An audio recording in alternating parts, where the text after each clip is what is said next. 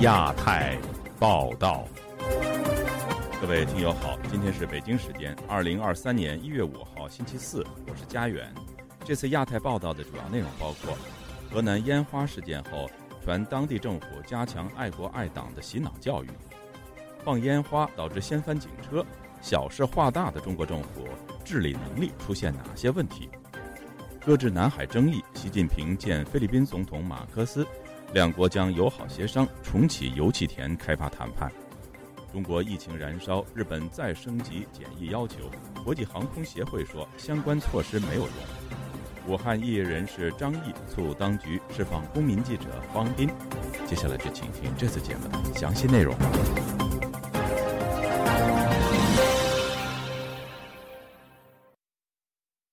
河南周口鹿邑。因燃放烟花导致警民冲突事件仍余波荡漾，网传一份鹿邑县教体局会议概要，要求及时展开思想教育工作，教育学生要爱国、爱党、爱社会。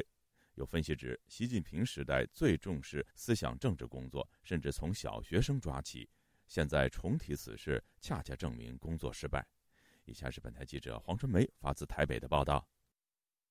河南周口烟花事件后，鹿邑警方宣称，已对涉案的八名违法行为人以涉嫌寻衅滋事立案侦查，其中六个人已抓捕到案。网络上随即流传着所谓的价码说法，称起哄的给两到五百元，砸车的给一到三万，又把矛头指向所谓的外网发起者，口头培训年轻人，最多行政拘留十五天，而且会得到全国人民的支持。资深政治评论人陈破空对本台表示：“中共是个务实的利益集团，总是拿钱收拾，把中国社会搞成一切向前看，让中国人认为世上没有真正的真理、民主和人权概念，人就是靠钱支配。中共一旦知道说有不管是白纸革命还是烟花革命，背后都是有钱，那就会愚弄一些人，一些小粉红、老粉红就跟着会起哄。中共觉得是一个利器吧，拿钱说事。”来淡化政治，或者是呃消磨人民的抗争，成了一个他的惯用的手法。住在河南的庄先生接受本台访问时表示，他看到了烟花事件相关报道，他认为放烟花是正常的娱乐，只要不影响安全，不会造成伤害。如果真的是情况严重了可以；要如果意外的没有什么情况，那不用抓人。事发后，除了警方迅速抓人清理战场之外，网传鹿邑县教体局会议概要提及。路易多个地点出现大规模聚集、燃放烟花爆竹的现象，出现问题人员年龄段在二十以下，甚至是十五岁以下的青少年和学生。教体局要求及时开展一次思想教育工作，主题为青少年思想与法治教育。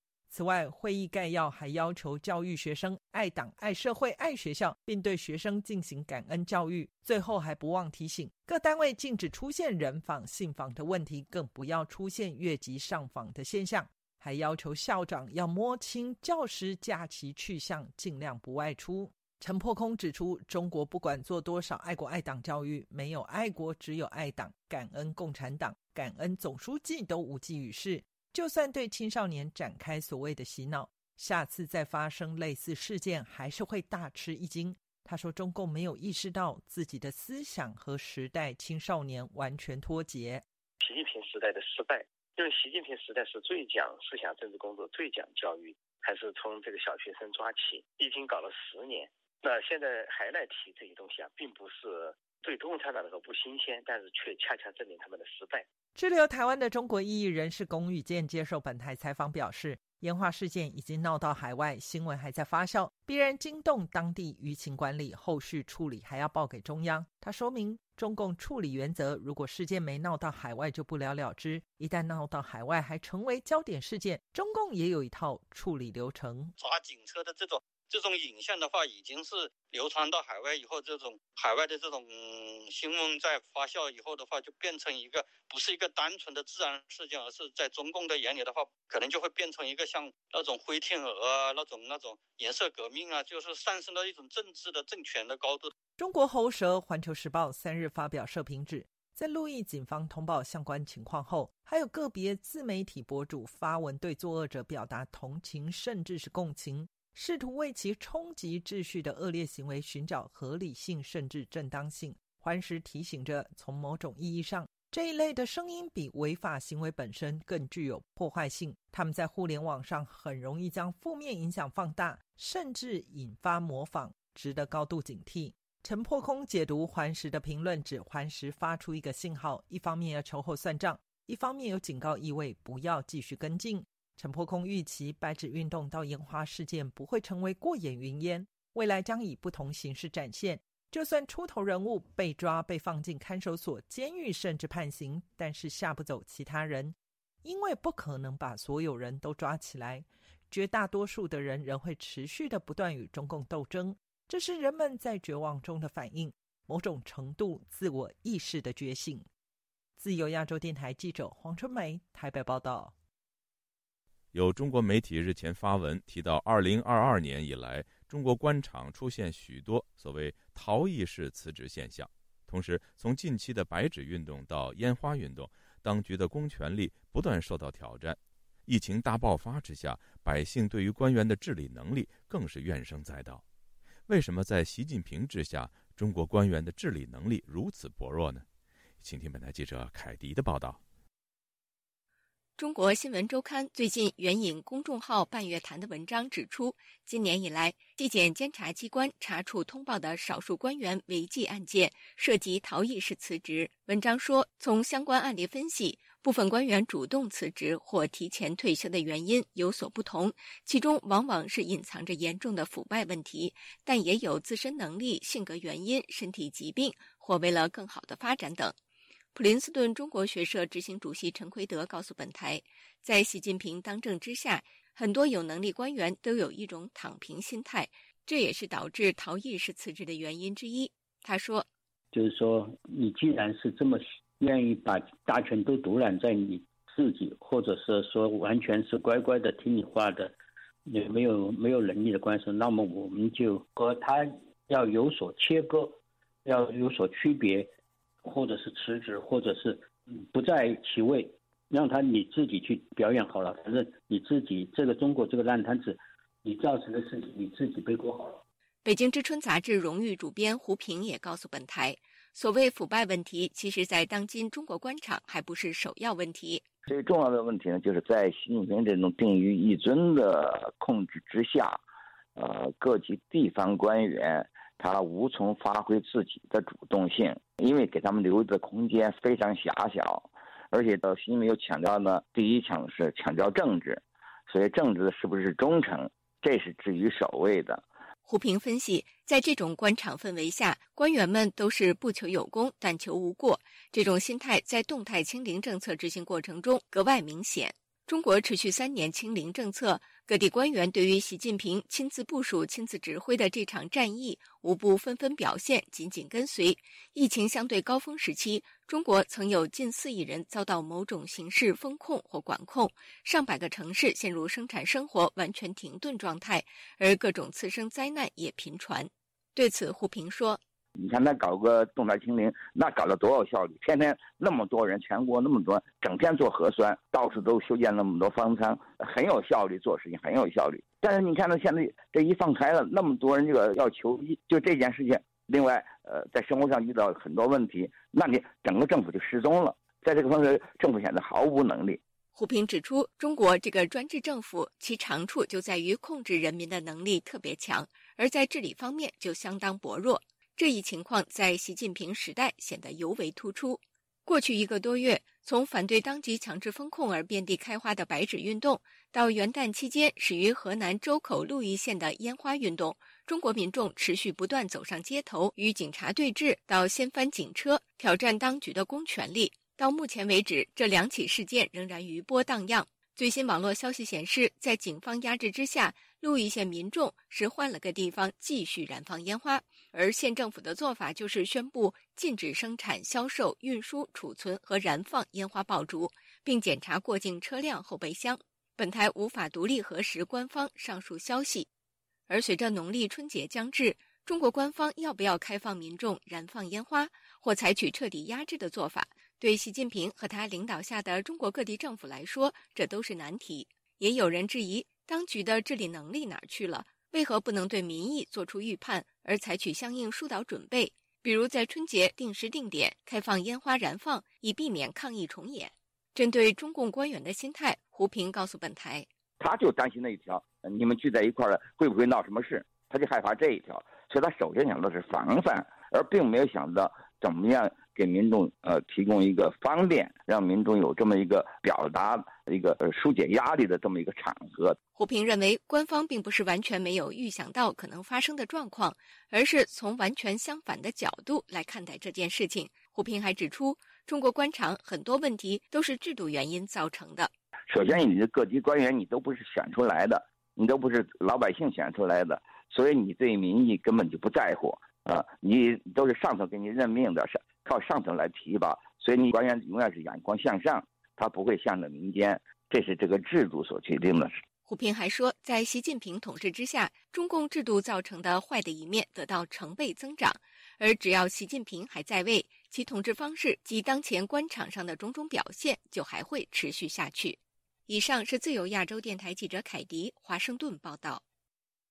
中国国家主席习近平一月四号在北京会见了来访的菲律宾总统马克思后，传出中菲两国同意以友好协商的方式妥善处理海上问题，并重启油气开发谈判。这是马克思就任菲律宾总统后首次对中国进行国事访问。两国真能够搁置南海主权争议，共同开发吗？以下是本台记者唐媛媛的报道。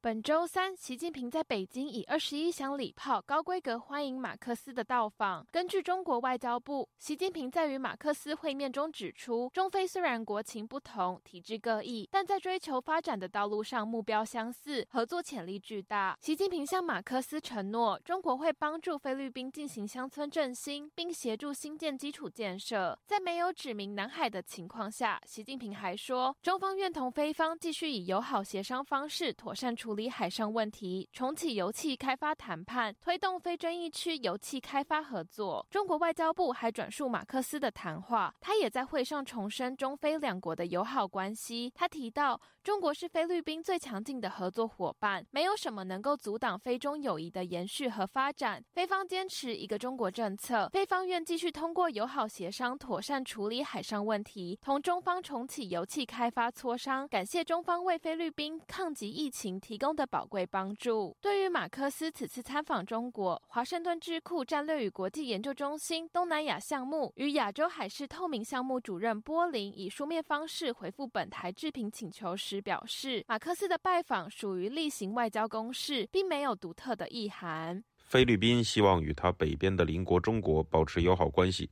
这很正常。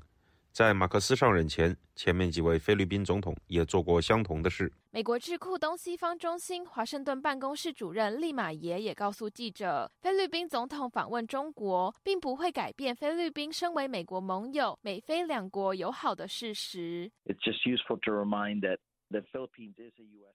我必须提醒大家，菲律宾是美国签订条约的盟友，美菲两国近期才深化了盟友关系，所以我不觉得马克思此次拜访是想向中国靠拢，此次参访比较像例行公事。菲律宾基于国家利益想和中国维持好关系，我们也看到很多菲律宾的商业代表和马克思一起到访北京。所以，此次会面双方会更聚焦在经济与商业方面。学者们一致认为，马克思此次的到访将无法解决中非两国在南海主权的根本性争端。利马也表示。I'm pretty sure that the respective views on the South China Sea. 我相信中非双方对于南海主权的不同意见会被高级官员们拿出来谈，不过这方面的谈话应该不会被公开。我相信，就算双方进行谈话，彼此的分歧也不会被解决，因为中国在菲律宾主张具有主权的南海海域进行具有侵略性的军事行动，尤其在近几个月。中国的军事行动变得更加频繁，这包括中国在南海回收火箭时割断了菲律宾海军正在拖曳该火箭的绳子。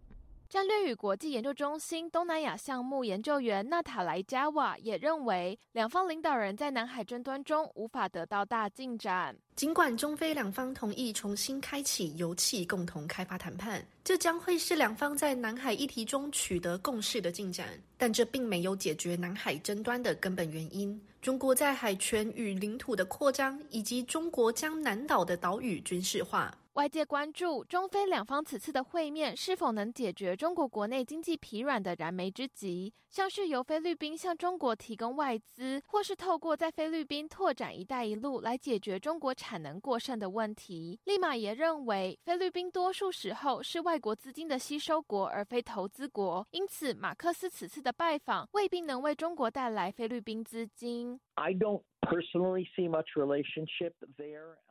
我不认为此次拜访能深化菲律宾对中国的投资关系，因为菲律宾是外国资金的吸收国，而非向外投资国。我相信菲律宾会持续在中国寻求贸易、旅游业以及投资资源，但中国并不会有办法在菲律宾找到外资。针对“一带一路”的可能扩展，波林则持不看好的态度。当菲律宾总统杜特尔特在任时，中国曾向菲律宾承诺数十亿美元的投资。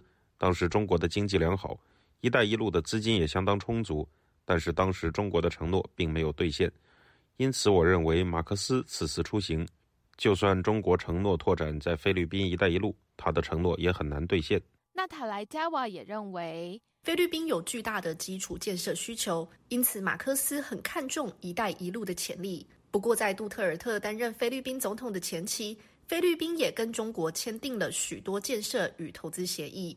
这些协议到最后几乎都没有被落实，因此，纵使马克思宣布此行他要与中国签订许多建设合约，他在谈判时也需要很小心，以确保新签订的协议最后能被实践。自由亚洲电台记者唐媛媛，华盛顿报道。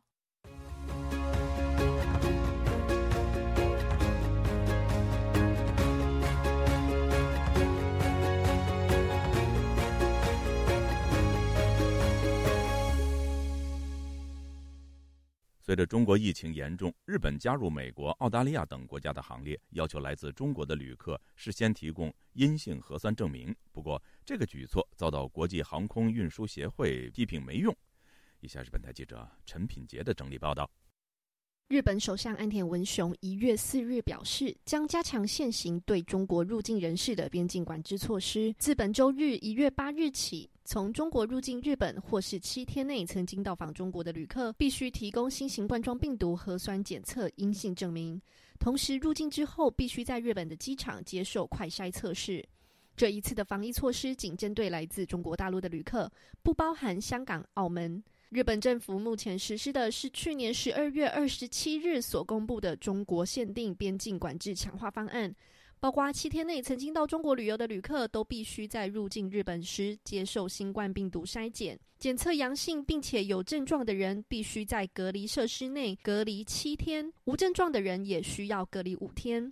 但是，国际航空运输协会 IATA 的理事长沃尔舍却对各国的防疫举措表示极度失望。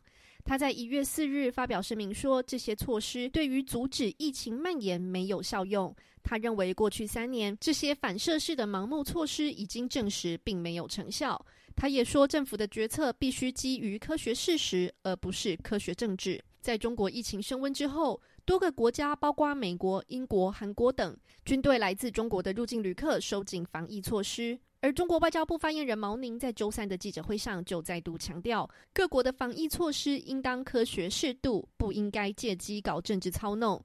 在此之前，他也警告北京可能会采取反制措施。不过，美国白宫发言人尚皮耶就在周二回应，北京没有理由对于美国及其他国家针对来自中国航班旅客采取防疫措施进行报复。此外，美国国务院的发言人普莱斯也在头一天强调，针对中国旅客入境的相关措施是基于科学，有非常稳固的公共卫生基础。自由亚洲电台记者陈品杰华盛顿整理报道。向外界披露武汉疫情实况的公民记者方斌与外界失联已近三年。他目前的处境众说纷纭。近日，武汉有异议人士与当局交涉，要求释放方斌，认为过去数年疫情惨重，事实证明中国当局欠方斌一个公道。现在是时候让这位人们心中的勇士重获自由。以下是本台记者高峰的报道。这武昌殡仪馆这里面尸袋，刚才我照给你们看了，现在又多了。刚才三个，现在我数一下啊，尸袋，一二三四五六七八，有八八个。二零二零年二月，武汉市民方斌到武汉第五医院投拍。据他介绍，在短短五分钟内，院方搬出了八具尸体。第五医院是武汉市内其中一家指定收治新冠病毒感染者的医院。视频被公开后，方斌被当局以曾到访医院有可能受感染为由被带走。二月九日，这位公民记者与外界失去联系。过去两年多，方斌的处境备受国际社会关注。武汉异议人士张毅近日在社交媒体透露，自己曾向武汉国保相关部门、政法委系统等交涉。要求释放他心目中的勇士。本台尝试向张毅求证，但他拒绝披露详情，不方便接受电话采访啊。武汉公民高飞对张毅的行动表示关注，但未能证实张毅采取的交涉方式。呃，我们维稳对象跟他们都有联系的，或者是直接打电话，或者是去约他们去见面去沟通一下。还有一个就是呃书面的这种申请的是吧？呃，基无外乎就是这三种的。在在国内这种情况的话，你只要是呃做一些良心的事，基本上都是有风险。这个也是他不愿意跟外界透露更多的信息呀，更多那个了。你如果是要释放的，比如说无罪释放的，那国宝可能说，但是你不要跟外外界说那么多，是吧？高飞对于方斌获释的前景表示审慎乐观，是不是会有一些妥协？我我期望说他们就是说，呃，不对外公开，就是呃，就是说过年了或者什么时候啊，会把它给呃放出来，或者是无罪的那种是吧？不公开的那种形式啊，承诺什么时候会会会把它释放，或者说什么时候开庭啊，或者当庭宣判释放。呃，我我希望有这种这这这种比较好的一些期盼。张毅在社交媒体留言说：“方斌早在三年前已利用视频预警，现在所发生的一切大大超过方斌当年在武汉封城时所拍的视频。”他说：“我们一起努力救方斌，就是救我们自己，这是中国欠方斌的。方斌最早告诉我们疫情。”是会死很多人，逝者已去，方斌该回家了。那我认为的话，呃，指的就是说，啊，疫情给给中国人民这个带来了一系列的这个灾难。方斌先生当时的这个预警，包括啊一些预判，包括经济啊、民生啊啊这个之类的所有的一些预判。那么现在的大家都看到了，包括各类副作用的，次次生灾难的。已经是不用我再说什么了，而且大大的超过了方斌先生之前的预警。呃，近三年的，是吧？这个疫情搞的是吧？生灵涂炭的，这么多人无辜丧生的，是吧？都证明了这个方斌先生所言非虚啊。方斌的下落众说纷纭。去年曾有消息传出，他被关押在武汉江岸区看守所，案子已被起诉到武汉市江岸区法院。甚至一度传出方斌已被判刑，武汉公民高飞却认为，真正能提供答案的只有当局。包括你说的这些信息，基本上没有看到说哪个确证的。他们家人的肯定是，他们也不愿意外界的，因为关注方斌而给他们带来了一些更大的压力。哦，还有说政府对他们高压啊，会给他们的工作之类的生活带带来一些影响。今天。病毒的危害，病毒的猖獗，与暴政同行。病毒的根源是暴政，只有铲去暴政，才能铲去病毒。三年前，方斌的声音透过社媒传遍世界。因为披露武汉疫情而卷入漩涡的几位公民记者里，陈秋实在失联多时后再次现身。张展则以寻衅滋事罪被判刑，长期在狱中绝食抗争。相对来说，方斌形同人间蒸发。当时确确实实的说，我们老百姓是啊无路可走了。方斌先生他也意识到这样一种呃非常危急的状态嘛，啊喊出来要起来要要革命之类的一一些一些口号，类似的一些口号。而且现在也证实了，现在的三年的疫情也证实了啊呃方先生当时的这个啊所呼吁的呃完全都。都不算是个体行为。如果当时针对方先生的一些口号啊，去去做一些事情的话，那么我想现在中国呃不至于有多大的灾难。当局对确实是他们特别警惕的。据了解，方斌的家属一直没有签署律师委托书，这些年没有收到当局发出的任何法律文本。自由亚洲电台记者高峰香港报道。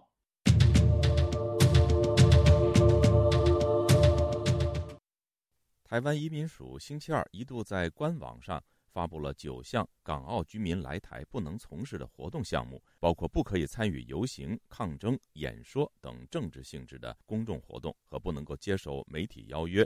虽然文件同一天已经下架，但经外媒报道，已经引发在港在台的港人高度关注。有在台的港人、抗争者和流亡人士对文件的要求感到担心，认为一旦落实，是限制在台港人的人权。在台港人团体也担心，中共会借此事件分化抗中力量。以下是记者陈子飞的报道。BBC 中文网周二报道，台湾移民署在同日早上，曾经在官方的网站有关港澳居民来台停留线上申请的页面公告栏上载港澳居民在台不可以从事的活动，共有九点：不可以参与选举的造势活动，不可以参加游行、抗争、演说等政治性的公众活动，也不能接受媒体邀请在节目发表意见等。报道表示，相关的公告已在同日下架。本台周三在台。台湾移民署的官方网站也找不到相关的文件。久不得的要求和相关报道引起在港和在台的港人高度关注和讨论。港人最常用的讨论区也出现台湾移民署宣布港澳居民为二等公民的贴文。在台港人群组也在转发和讨论有关的消息。陆委会和移民署回应表示是误植的事件，又说港澳居民来台短暂停留相关活动应该与许可目的相符，并没有提出任何新增禁止或限制的规定。化敏夫汤已经移居台湾一年的香港抗争者汤伟雄对本台表示，台湾当局解释没办法消除疑虑。看相关的报道时，感到很惊讶。呢件事令到人好担忧咯。我哋悼念六这件事令人很担忧。在台湾悼念六四百街站，表达关注人权。之前台湾有选举游行，我没有票，都有参与，支持建设更好的民主台湾。如果文件有效，我已等同犯罪。但我们明明是一批被政治打压、向往台湾民主自由而来。如果文件生效，便像港人被灭声。我们在台湾都会被标签为被渗透的人士。在台湾居留的流亡香港艺术家王国才表示，相信有关的文件是台湾当局为了防范中共的渗透而制定。虽然已经下架，移民署也有解释，但不能消除疑虑，也反映台湾已经一刀切，把港人当作为中国大陆人。香港虽然已经係所謂被中共侵略咗，咁但係喺香港虽然已被中共侵略，但在香港的人。不是自小到大受到中共洗脑成长，与中共同流合污的人，从二零一四到二零一九的运动，也能看见港人如何自我牺牲，反抗中共的暴政。如果你对照对中国和香港人的文件要求，似乎是搬字过纸，并没有梳理清楚申请人的背景和政治取态，就一刀切。令我觉得做法非常粗疏。他估计，在当局没有清楚说明之前，特别是正在申请移民的一群香港人，不敢再接受采访和表达意见。淡江大学两岸关系研究中心主任江五月对本台表示，入境台湾许可有规定，不能从事与入境目的不同的活动。认为台湾是多元化社会，如果港澳人士入境之后，过度介入台湾政治事务并不适合，但游行和抗议属基本人权。如果港人在台湾是表达对香港的看法，当局应该特殊处理。集会、结社、游行、抗议、示威。那如果这是台湾内部的事务，那显然他入境的事由不是这个，那就不大适合嘛。但是如果不管他是香港人，他是美国人，他是英国人，还是台湾人，他都享有联合国的人权的两公约基本的规范，那你是不能剥夺他应该有的权利嘛？包括他言论自由的权利，他不可能到台湾来讲，他就没有言论自由了哈。那这个是属于灰色的地带。我觉得说应该更加审慎来看待这个问题，可能过度的模糊也会引发争议嘛。台湾香港协会理事长兼时事评论员双普也表示，担心台湾当局如果没有趁早解释，会使事件变成中共发挥的锐实力，影响到台湾政治机会。中国很多的内容农场一贯的是挑拨香港人跟那个台湾人之间的关系，中共会利用这个地方来继续挑拨两方，诱导、撬动台湾政治跟选举的东西。你是给人家一个温床，让人家来投毒啊！本身是律师的双普表示，台湾当局可以根据两岸条例限制陆客在台的活动，但港澳条例并没有相同的法律授权，认为台湾当局应该要清楚说明。就亚洲电台记者陈子飞报道。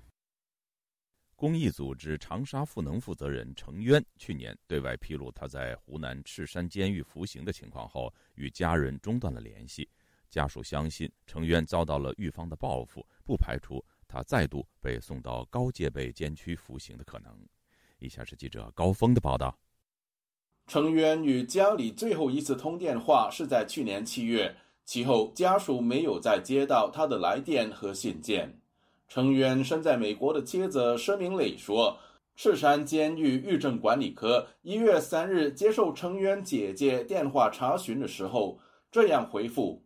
然后那问到成员的身体状况这些，然后他们就说，呃，一切都很好。然后那呃，成员姐姐又追问为什么成员没有打电话，然后也没有他的信件，然后对方就很无耻。”就是赤山监狱的说法是，成员自己不想打，他们不能强迫成员打。成员上一次在打电话的时候，然后成员就说他每个月，啊，就是都会打电话过来。所以现在这个赤山监狱的说法就是就非常的无赖。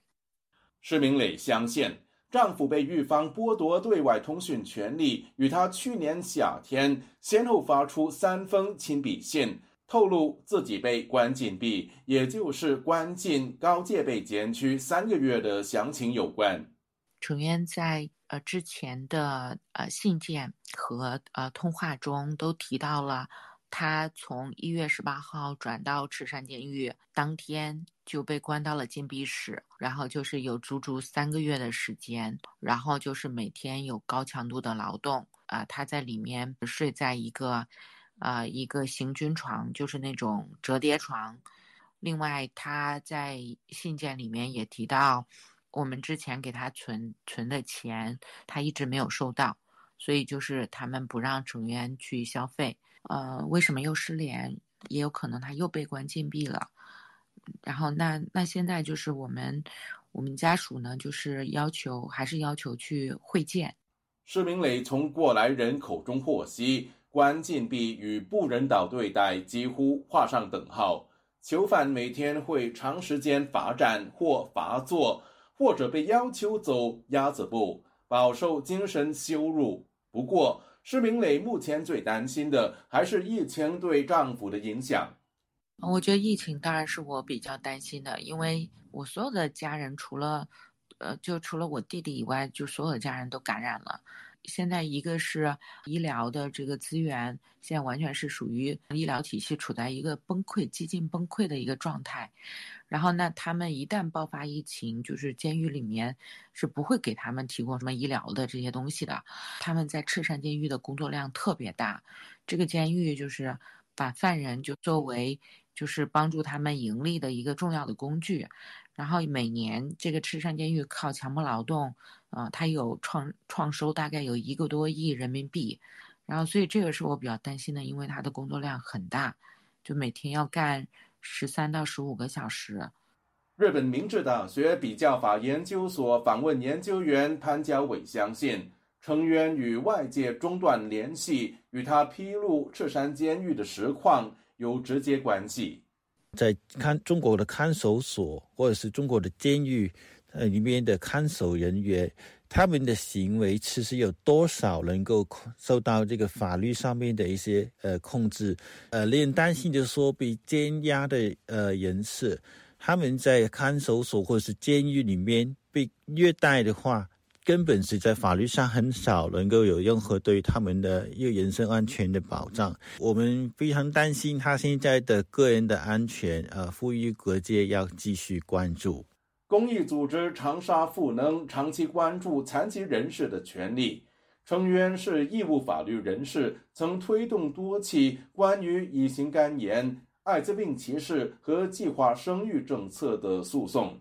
二零一九年七月，长沙国安带走成员以及他两名同事，其后三人被判定颠覆国家政权罪成立，被判刑五年的成员。要到二零二四年才能出狱。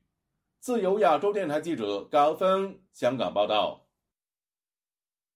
江西致远中学学生胡新宇失踪案超过八十多天后有了新的进展。警方表示，胡新宇可能是有厌学情绪而自行出走。目前为止，尚没有发现他的具体去向和下落。警方也排除了学校相关人员的犯罪嫌疑。对于这些说法，胡鑫宇的家属却难以接受。以下是本台记者陈品杰的整理报道。江西一名十五岁的高中生胡新宇，去年十月在校园内失踪，到了二零二三年的一月四日，已经过了八十二天。中国媒体就报道，当地的警方与家属及律师在一月一日曾经会面。江西警方的最新说法认为，胡新宇有可能有厌学情绪，自行出走。不过，胡新宇的舅舅就告诉中国媒体，这是警方在初期就有的调查方向，目前没有实际证据可以证明。同时，警方也表示，目前排除学校相关人员的犯罪嫌疑。在此之前，胡新宇的家属质疑学校监控视频遭到删减。警方对此也回应，监控设备生产商海康威视的技术人员在鉴定之后，表明视频没有被删减。不过，相关的说法就引起家属不满。胡新宇的舅舅说，他们不能完全信服，会自费委托司法机构再做鉴定。在一月二日，胡新宇的父母、舅舅等家属与许多的互联网直播主曾经前往学校后山搜索。并开直播与网友们一起寻找相关的线索，但是并没有收获。根据本台此前报道，十五岁的胡新宇是江西致远中学的高一新生。他在去年十月十四日的傍晚在校园失踪，一直到当日的晚上十一点四十分，学校的班主任才通知家长。胡新宇失踪时只带了一支录音笔。根据当晚住宿生的行程安排，胡星宇应该要前往教室晚自习，但是从宿舍到教学楼的路程有一段是监控盲区。学校监控摄像头最后拍到胡星宇出现在宿舍楼，至此之后就没有发现他的身影。胡新宇的失踪过程离奇，也在互联网上引发广大关注。而警方长时间调查至今仍没有进展，引起网民不满。有网民就与其他失联多日之后遭到寻获的案件相比，批评江西的警方办事不力。也有网民翻出致远中学过去的学生失踪或是命案，要求一并给个交代。互联网上对于这名高中生的失踪原因和目前下落众说纷纭，不过都缺乏相关的证据。自由亚洲电台记者陈品杰华盛顿整理报道。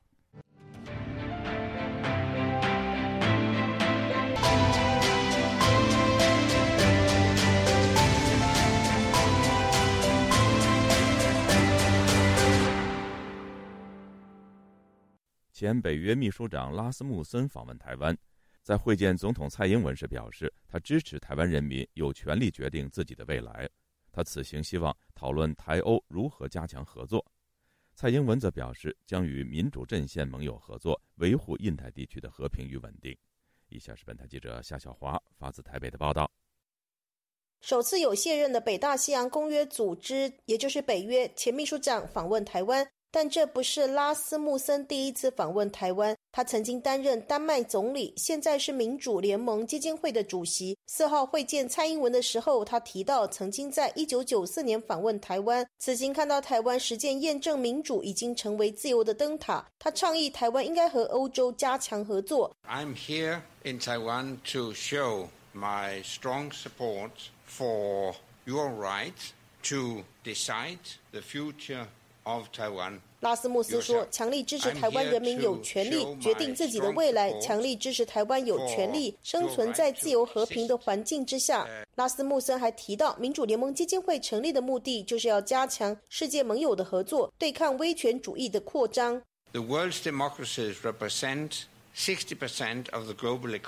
他提到，全球民主盟友占全球经济百分之六十。他相信这一股令人敬畏的力量也会对威权国家，包括北京在内，有一些贺阻的作用。如今，台湾是一个强劲的民主国家，属于全球民主阵营大家庭的一份子。拉斯穆森呼吁，必须尽力捍卫自由民主的价值。蔡英文则提到，台湾和许多成功的民主国家一样，经历过威权统治，深知民主自由得来不易，更珍惜这个宝贵的资产。蔡英文说：“台湾守在全球民主防线的最前线，面对威权主义的不断的扩张。上个礼拜，我们提出了强化全民国防兵力结构调整方案。未来，我们将持续的提升整体的国防战力，并且和更多的民主阵线盟友携手合作。”共同维护印太地区的和平、安全以及稳定。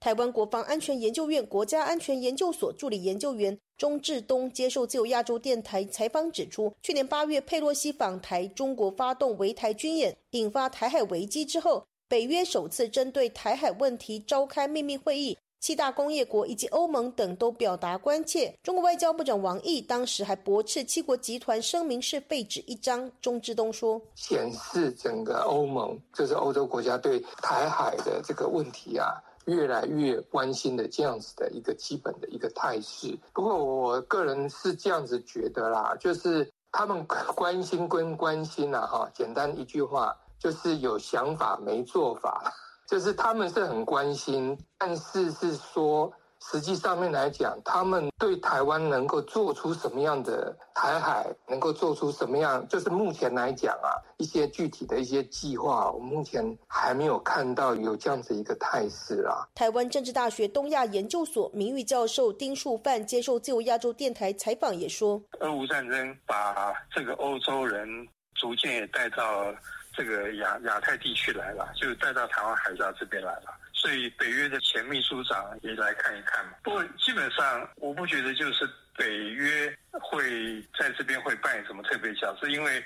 北约大概跟我们不会有什么样特别的官方关系，因为北京对这种事情高度的忌讳了。同时，另外就是说，因为俄罗斯的在乌克兰的问题还没解决嘛，所以北约大概重点应该还是在欧洲了，它不太有多余的力量在分散到亚太地区或印太地区。钟志东提到，去年一份针对欧洲十四国的民调问到，假如台海发生军事冲突，愿意派兵支持台湾只有百分之二，愿意提供军备约百分之四，百分之三十五仅支持透过外交结束冲突，另外有百分之三十二支持和联合国一起制裁中国，百分之十二则主张不采取行动。钟志东说：“整体民意上面来讲，支持欧盟、北约这些欧洲国家来涉入台海，这远赴几千公、上千公，就是那么远的距离要来涉入台海。我想这个整个民意基础上面来讲，可能还没有那个形成啊。以前连台海发生危机，他根本连表态都不表态的。现在至少我说这是一个进步啊。”朝一个正向的一个方向发展。以俄罗斯入侵乌克兰为例，钟志东指出，拜登清楚表明，避免直接跟俄俄罗斯军事冲突演变成第三次世界大战，主要俄罗斯有核武因素，使得美国和北约是否直接涉入军事冲突显得非常谨慎。丁树范表示，俄乌战争让台湾议题变得更凸显，西方政治人物访台表达支持有朝圣的味道，也凸显自己的政治重要性。另一方面，中国处理新疆、西藏、香港问题，以及在俄乌战争中表面中立、实际力挺俄罗斯，引起了欧洲国家和欧洲的民间团体反中情绪。不少人就主张应该强化跟台湾的关系。钟志东提到，台湾半导体产业供应链扮演细盾的角色，台海若发生危机，可能导致断裂。台湾重要性和乌克兰不同，但是欧洲、美国目前的氛围倾向透过外交手段避免战争。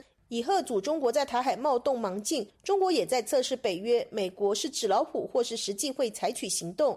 对拉斯穆森表态力挺台湾人有权决定自己的未来和生活在自由和平的环境。丁书范认为，他透露的意涵是，基本上就是台湾不能被中国大陆统一嘛，因为他反正他是民间团体，所以他可以随便他怎么讲嘛。可是他如果是北约秘书长，他一定还是讲出一中政策嘛，一定是这样子的。自由亚洲电台记者谢小华台北报道。中国传出最快将从四月份开始恢复进口澳大利亚煤炭，这是两国关系交恶三年以来积极的重要一步。但有学者表示，中方恢复进口澳洲煤炭，不代表澳大利亚阿尔巴尼斯政府在其他事宜上会对中方做出明确让步。以下是本台记者经纬的报道。路透社四日援引消息人士指出，一月三日，中国国家发展和改革委员会召见了中国宝武钢铁集团、中国大唐集团、中国华能集团和国家能源投资集团四家企业，讨论恢复从澳大利亚进口煤炭一事。消息透露，煤炭进口禁令可能最早于四月一日撤销。消息人士表示，北京方面早在去年七月就曾研究过撤销针对澳煤的进口禁令。当时是为了防止二一年大范围电力短缺导致多地限电停电的类似事件再次发生。此外，北京还担心俄罗斯被国际制裁会导致国际能源竞争加剧。美国智库哈德逊研究所高级研究员华特斯在接受本台采访时表示，中国重启澳煤进口将直接有利于澳大利亚出口商和中国消费者。但我不认为这是北京重启与澳大利亚的外交关系。北京更感兴趣的是确保国内公司有充足的价廉的煤炭，而不是与阿尔巴尼斯政府交朋友。北京对澳大利亚的葡萄酒和其他商品仍有诸多的限制。北京认为这些商品对中国经济并不是不可或缺的。澳大利亚和中国针锋相对，最早可追溯到新冠疫情爆发。澳大利亚是世界上第二大煤炭出口国，而中国曾是澳大利亚最主要的贸易伙伴。但随着新冠疫情爆发，时任澳大利亚总理的莫里森推动对新冠溯源的国际调查，此举被认为是针对中国。作为反制，中方限制国人前往澳大利亚留学和旅行。中国驻澳大使馆还列举了澳大利亚涉华的十四宗罪，但澳洲政府拒绝做出让步。两国在贸易、外交等方面多次发生摩擦，双方的频繁交锋使关系急剧恶化。中国不仅限制了澳大利亚的葡萄酒、牛肉和龙虾等产品进口，还在二零年对澳煤进口实施了非官方禁令。美国南卡罗来纳大学艾肯商学院教授谢田告诉本台，受此前严苛的防疫政策影响，中国经济持续衰退。虽然近期中国全面解封，但国际订单和产业链短期内无法恢复到正常状态。因此，中国重启澳煤进口是试图寻找重振经济的突破口。中国的经济状况确实是很很糟糕。因为中国经济已经陷入远远陷入的衰退的上面，那在这种情况下呢，它只需要寻找新的经济增长点。如果不能从迅速从欧美市场拿到很多生意的话呢，澳大利亚就是它的一个选择。所以中共的向来就是把这个经济作为一个政治牌来打。去年七月，中国外交部长王毅与澳大利亚外交部长黄英贤在印尼巴厘岛出席二十国集团外长会议期间，举行了三年来首次双边会晤。自此，澳中两国重启高层通话。黄英贤事后表示，此次会谈是迈向稳定关系的第一步。去年十一月，中国国家主席习近平在二十国峰会期间会见了当时刚上任的澳大利亚总理阿尔巴尼斯。习近平在会晤时强调。二零二二年是中澳建交五十周年，两国要超越分歧，互相尊重，互利共赢。此次中国将撤销澳煤进口禁令，外界认为这昭示着两国关系回暖。华特斯分析说，阿尔巴尼斯政府在与中国官员进行外交接触方面做出诸多努力，中国撤销禁令将受到阿尔巴尼斯政府的欢迎。他说：“那是因为阿尔巴尼斯政府的一个目标是稳定澳中关系。”但他们仍然对北京的经济威胁、侵犯人权和军事扩张保持着同样的担忧。谢田表示，目前还不能看到澳大利亚政府在其他事宜上对中国做出让步。但是呢，就是说，我认为现在整个西方政府呢，现在基本上都放弃了人权和经济挂钩的问题，他们基本上都没有特别注意这个人权的问题，而直接就是说，希望不管怎么样，保持这个经济贸易的往来。本台此前报道，澳大利亚外长黄英祥在去年十二月二十日访问北京前，曾呼吁中国释放被拘留的两名澳大利亚公民程磊和杨恒军，并称释放二人将有助于扭转两国的紧张关系。关于程磊和杨恒军的两起案件，中国官方都是以涉及国家机密与国家安全为由，未对外界透露细节。自由亚洲电台记者金卫华盛顿报道。台湾《镜周刊》报道，台湾的雄三飞弹重要零组件被送到中国山东维修，机敏数据恐外泄中国。研发雄三飞弹的台湾中科院表示，雄三的零组件被瑞士原厂商送去山东的维修厂维修后送回，经确认并没有移植入恶意城市，也没有自安泄密的疑虑。以下是本台记者夏小华发自台北的报道。台湾《镜周刊》四号披露接获爆料，指由国家中山科学研究院研发、被誉为航母杀手的雄三飞弹，其定位所敌的经纬仪竟然被转移到中国的山东维修。如果相关数据外泄，恐怕会造成台湾飞弹基地曝光。台湾的中科院四号发新闻稿回应指出，经纬仪是中科院生产组装线上量测飞弹弹体、发射箱架等物件所使用的光学校正设备。并不是控制雄三飞弹持续定位的零组件。中科院向外商瑞士莱卡公司采购，因为部分的设备瑕疵，在保护期间卸除了仪器内相关的储存记忆卡之后，要求台湾代理商送到瑞士原厂检修。中科院指出，修复送回之后，中科院主动发现进口报单上是由山东青岛流亭机场出口，代理商回复原厂商告知，因为地缘关系，送往山东的亚洲维修中心处理。经过中科院资安鉴定，确认没有遭植入恶意城市，没有资安泄密的疑虑。镜周刊另外报道，台湾国防部为了防止遭到渗透、突袭与破坏机敏军事设施，斥资了百亿，委由中科院建制重要防护营区智慧型警监系统，在资通电车、电展示等重要防护营区进行施作，范围扩及了陆海空以及后备宪兵国防大学等全台共两百多处的单位。让军方能够透过云端伺服器及时监控营区的状况，但其中球形监视器竟然含有中国的晶片以及零组件。镜周刊接获爆料，质疑台湾军方明文规定不得使用任何中国制的设备，这批监视器却早已被装置在大直双溪营区内外，还是重要的资通电军队部，令人担忧台湾军方重要情资是否早已外泄，严重冲击了国安。中科院指出。球形监视器的厂牌是瑞典，生产地在瑞典，符合采购的规定。经过拆机检查，各项关键零组件模组的晶片、记忆体等都不是中国大陆制品，只有电源讯号测试电路板是中国制品，属于被动元件，并非关键零组件，不得为中国制品禁用的范畴，且无涉及国安、资安或是泄密疑云。在资安公司担任资安顾问不具名的张先生接受自由亚洲电台采访表示，中国在过去三十年是世界工厂，很多西方国家公司会在中国设分公司或是亚洲维修中心，不会只有台湾发生这种问题。张先生说：“站在政府的角度来讲，你怎么去把关这件事？除非你一开始就明定合约的时候，你就必须清楚的告知，明确的要求这样的设备不得有任何 Made in China 的任何零组件，以及。”日后在维修的时候，运输路途及最后维修路途等等，不得为中国境内的任何分公司。我们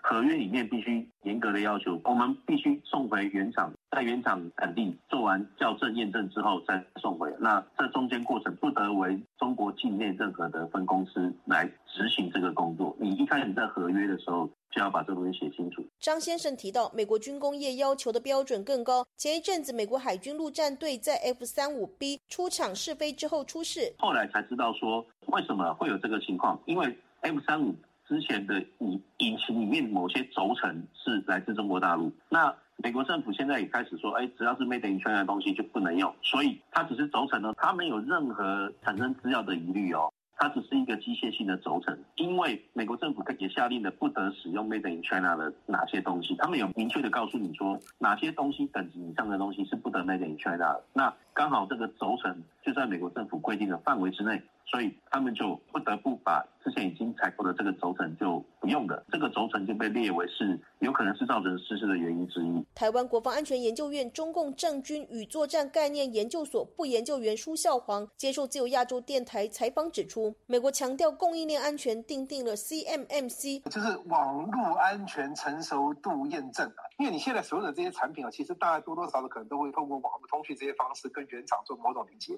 那你产品本身，你不管不同层级，但如果都是机械产品，那些可能也许没有这个顾虑，就无所谓。但是人家他可能透过你的这个供应链，哎，你买什么东西，你买什么东西，大概他可以猜得到你在研发什么产品。那所以呢，你这即使不是资讯产品，你在采购这些可能跟这个有供货来源是大陆产品的时候，都这些东西都必须要考虑，就是都那个采购方都必须要比较敏感一点。这个那个了解供货源可能会是谁？那个如果特别是你这些产品可能是发展资那个敏感的这些这些装备的时候，舒孝煌提到，假设有机会植入后门，问题更为严重。很多的资讯产品，像包括这个中国大陆出售那个销售到国外的无人机，其实在使用端他们都有发现这样的问题。例如说，它可能在 GPS 这个导航上面受到一些限制，它可能只能飞某些地方，或者像例如在乌克兰，他有发现这个有一些这个无人机，他们会回传这个使用者资讯。那这些资讯，它主机端设在中国大陆，那它会怎么用？我们完全不知道。那它会不会是有有心人是做这些资料的整理，了解说你这些资讯回传的这个相关的情况？那这些东西我们都不知道。自由亚洲电台记者谢小华台北报道。听众朋友，接下来我们再关注几条其他方面的消息。韩国当局一月四号表示，一名中国公民在入境该国时，新冠病毒检测呈阳性，但他却在本应该等候被送往隔离点时失踪。目前，韩国当局正在努力查询这名入境者的下落。韩国从一月初开始对中国入境的旅客进行新冠病毒核酸检测。根据韩国防疫部门的数据，自一月二号以来，已经有来自中国的两千一百八十九名旅客入境。在五百九十份检测样本中，共检出一百三十六份阳性，达到百分之二十二点七。在一月三号的两百八十一名受检者中，阳性率达到百分之二十六。在有两千五百万人口的上海，正在遭受新冠病毒巨大染疫潮肆虐。中央社的报道援引专家推测，上海市已经有七成的民众在这波新冠病毒疫情中被感染。有药房的负责人说。退烧药布洛芬、体温计等抗疫药物和用品供货较为吃紧，目前每天进货量不稳定。以布洛芬来说，去年十二月三十号来了二十多盒，很快就销售一空。据海外维权网披露，一月三号是二零二三年元旦后首个工作日，跨年拉横幅的维权人士吴继新当天应约到江苏省信访局等待领导接待，结果上午九点多发出信息。称已经被南京市鼓楼区公安分局宁海路派出所抓捕，随后失联。各位听众，这次的亚太报道播送完了，谢谢收听，再会。